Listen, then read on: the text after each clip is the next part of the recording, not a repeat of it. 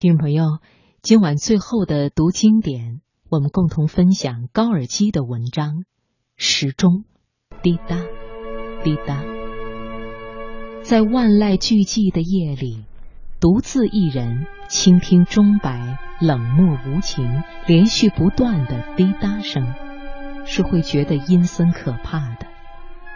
这种声音单调一律，像数学一样精确。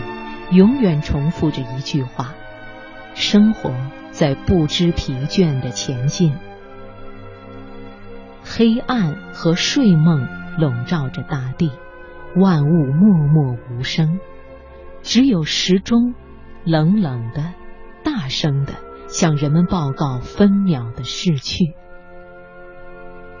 钟摆在滴答作响。每一响都标志着生命缩短一秒钟，标志着大自然赋予我们每个人生命中的一瞬已经一去不复返了。这些分分秒秒是从何处来，又向何处去？谁也回答不了这个问题。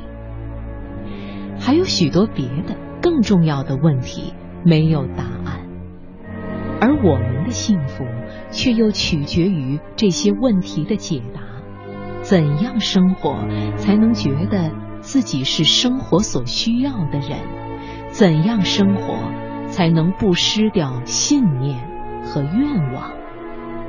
怎样生活才能使度过的每一秒钟都能激励我们的精神和智慧，永无休止的运动着的时钟？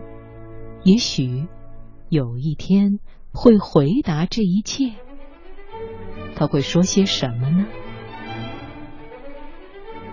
滴答，滴答，世上没有比时钟更冷漠无情的了。